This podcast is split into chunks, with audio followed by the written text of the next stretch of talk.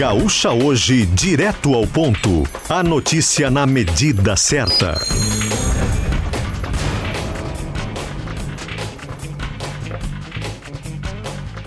Conforto, segurança e eficiência. Janis Transportes, a sua escolha certa para fretamento empresarial. Sete horas e a equipe da Rádio Gaúcha mobilizada para compartilhar o novo dia com você. Greve dos rodoviários afeta transporte público em Esteio, na região metropolitana, e Antâmbara.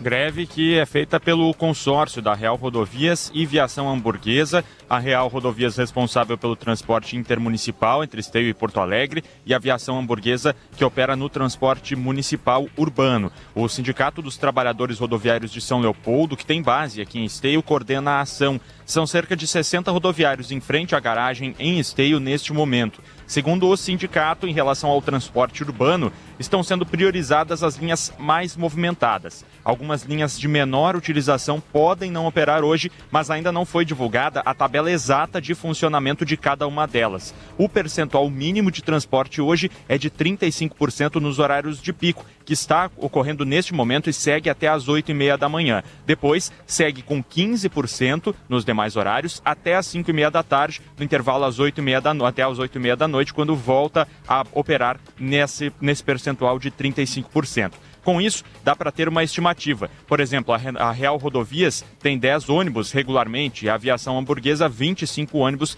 por hora. Hoje, no horário de pico, esse número baixa para três ônibus na Real e nove na Hamburguesa. As principais reivindicações dos trabalhadores envolvem aumento salarial, adicional de dupla função e vale alimentação. As empresas alegam dificuldades decorrentes da pandemia e da concorrência de outros meios de transportes que teriam causado uma queda no número de passageiros. Jair Bolsonaro usou o colete à prova de balas durante o ato público realizado por seus apoiadores na Avenida Paulista ontem em São Paulo. Como se esperava, esse presidente foi comedido nas palavras para evitar o agravamento da sua situação perante a justiça. Segundo aliados, o mais importante foi obtido.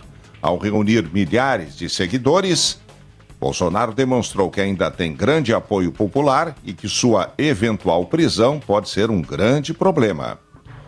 Polícia investiga a morte de casal por choque elétrico dentro de padaria na fronteira oeste. Eduardo Carvalho. As vítimas foram identificadas como Luzardo Mazui, de 27 anos, e Letícia Almeida, de 19. Segundo a Brigada Militar, os dois jovens estavam limpando a máquina seladora de uma padaria na rua Alberto Pasqualini, em Alegrete, na noite deste domingo, quando foram eletrocutados. Um vizinho do estabelecimento foi até o local por volta das 11 horas e viu o casal caído no chão. Ele desligou o disjuntor, prestou os primeiros socorros e acionou o corpo de bombeiros. As duas vítimas foram encaminhadas para atendimento médico, mas não resistiram. O local foi isolado, houve o trabalho da perícia e agora é a Polícia Civil que apura as circunstâncias deste caso. O Ministério da Saúde vai enviar vacinas contra a dengue para mais 29 municípios, mas novamente nenhum fica no Rio Grande do Sul. Com a nova lista, 521 cidades brasileiras já foram beneficiadas. Governo argumenta que não há vacinas para todos, que por isso privilegia as áreas onde há mais casos da doença. A vacinação contra a dengue começou nesse mês e, no momento, só é destinada para crianças de 10 a 11 anos.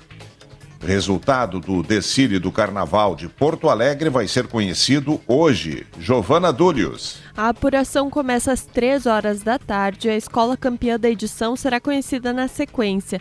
Esse foi o segundo Carnaval de Porto Alegre consecutivo com ingressos gratuitos para a arquibancada. Segundo a Prefeitura, cerca de 20 mil pessoas passaram pelo Complexo Cultural do Porto Seco nas duas noites de desfiles. Também foi registrado aumento no número de camarotes em relação a 2023, com 191 neste ano. A escola União da Tinga abriu a primeira noite da festa na sexta-feira pela série Prata. Na Ouro desfilaram Copacabana, Acadêmicos de Gravataí, Imperatriz Dona Leopoldina, Fidalgos e Aristocratas e Bambas da Orgia. No sábado, os desfiles da série Ouro contaram com Unidos de Vila Isabel, União da Vila do Iapi, Estado Maior da Restinga, Imperadores do Samba e Realeza. 7 e 5, o presidente da Ucrânia diz que tem plano para nova ofensiva contra a Rússia. O conflito entre os dois países completou dois anos em 24 de fevereiro. Segundo Volodymyr Zelensky, 31 mil soldados ucranianos já morreram em combate até agora. Fugitivos da penitenciária de Mossoró usaram buracos no chão para escapar de drones que identificam calor humano. Tiago Bittencourt. Os dois detentos que fugiram da Penitenciária Federal de Mossoró, no Rio Grande do Norte, no último dia 14 de fevereiro, se esconderam em uma casa na zona rural de Baraúna durante sete dias. No local, os investigadores encontraram um buraco similar a um, um bunker que era usado pelos detentos como esconderijo para que drones que detectam calor humano não os localizassem. No local, os agentes também encontraram redes para dormir, embalagens de comida, um facão e uma lona. Segundo a polícia, os presos pagaram cerca de 5 mil reais para permanecer no local. Nessa segunda-feira, completam 12 dias de buscas aos fugitivos concentrados no entorno da cidade de Baraúna, no Ceará. Centenas de agentes das forças de segurança atuam em revezamento durante dia e durante a noite. O dia amanhece com um tempo fechado e perspectiva de chuva. Nesse momento, 23 graus. Cleocum e a previsão. E a chuva chega à capital, é só questão de tempo. A gente tem agora pela manhã, ainda olhando a última imagem de satélite, uma área aqui próximo da capital, da capital para a subida da serra, onde tem uma quantidade menor de umidade se comparado ao restante do estado muito fechado a parte norte, muito fechada a fronteira com o Uruguai.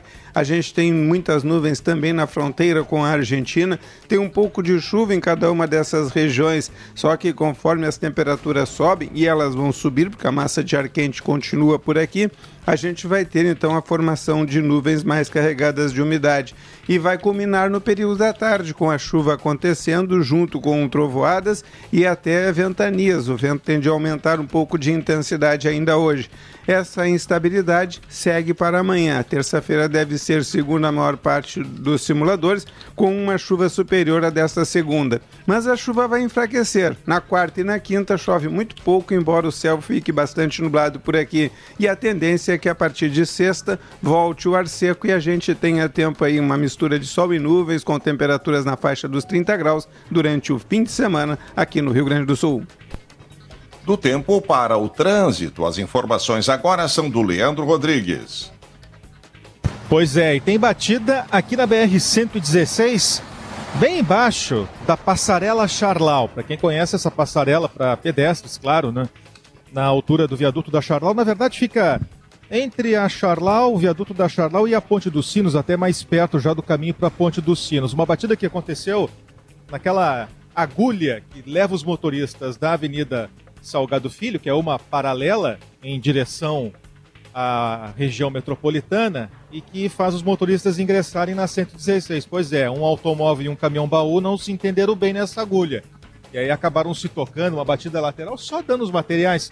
O caminhão baú até ficou trancando um pouco esse caminho, seguiu adiante e está encostado bem na faixa da direita, mais adiante na 116. Os motoristas até que estão na própria 116 em função desse caminhão até acabam seguindo direto. É quem está da agulha agora que enfrenta uma lentidão na Salgado Filho, tranqueira que vai adiante, quase já chegando na Charlau, para o motorista que está esperando para entrar na 116 e aí sim seguir adiante no caminho rumo a Canoas, rumo a Porto Alegre. É um acidente que envolve apenas danos, os motoristas estão se acertando aqui, o carro ainda está parado na faixa bem da direita dessa agulha, desse acesso para a rodovia. Não tem presença de nenhuma autoridade policial aqui, os motoristas estão se acertando, mas por enquanto é uma ocorrência que atrapalha um pouco mais esse caminho que já está bem lento na 116 em direção à capital. No sentido contrário, também o movimento é mais devagar, mas está fluindo um pouco melhor agora. Notícia internacional de agora. Primeiro-ministro palestino renuncia. A informação chegando com a Fernanda Bagatini. Mohammad Shitaye anunciou a renúncia do cargo nesta segunda-feira. Ele é integrante da Autoridade Nacional Palestina, partido formado há 30 anos, que exerce uma governança limitada sobre as partes da Cisjordânia ocupada, mas perdeu o poder em Gaza após uma luta contra Hamas em 2007. Desde o início da guerra em Gaza, em 7 de outubro do ano passado, o presidente do Estado palestino, Mahmoud Abbas, tem sido criticado pela impotência diante dos bombardeios israelenses na faixa e no aumento da violência na Cisjordânia ocupada. Chitaye disse que Gaza precisa entrar em uma nova fase de governo por conta da nova realidade na região. O primeiro-ministro palestino assumiu o cargo em 2019, porém, a renúncia de Chitaye ainda deverá ser aceita por Abbas, que poderá pedir-lhe que permaneça como interino até que um substituto seja nomeado. Brasil vence Itália por 6 a 4 e conquista o Hexa Campeonato Mundial de Futebol de Areia. O torneio foi disputado em Dubai, nos Emirados Árabes Unidos. A seleção brasileira é a maior vencedora da competição, mas não ganhava o título há sete anos. E no Grenal, deu Inter, hein, Marcos Bertoncello? Olha, Macedo, um Grenal movimentado no estádio Beira-Rio. O clássico de número 441 teve cinco gols marcados, um gol de pênalti aos 52 minutos do segundo tempo e a virada colorada para cima do Grêmio. Placar final de 3 a 2. Maurício, Alário e Alan Patrick marcaram os gols colorados, Vijaçante e René contra os gols gremistas. O time de Eduardo Cudê chegou à sexta vitória consecutiva no ano e confirmou a liderança na primeira fase do gauchão. Ninguém mais tira o primeiro posto do Inter na tabela de classificação, tem 25 pontos. O Grêmio é o segundo colocado com 20 pontos e também não perde mais posição. Com isso, como há um chaveamento pré-estabelecido, Inter e Grêmio vão um para cada lado e somente teremos Grenal novamente no Campeonato Gaúcho se ambos chegarem à final. Hoje à noite tem mais duas partidas para fechar a décima rodada, 8 horas São José e Novo Hamburgo e no mesmo horário Santa Cruz contra o Ipiranga.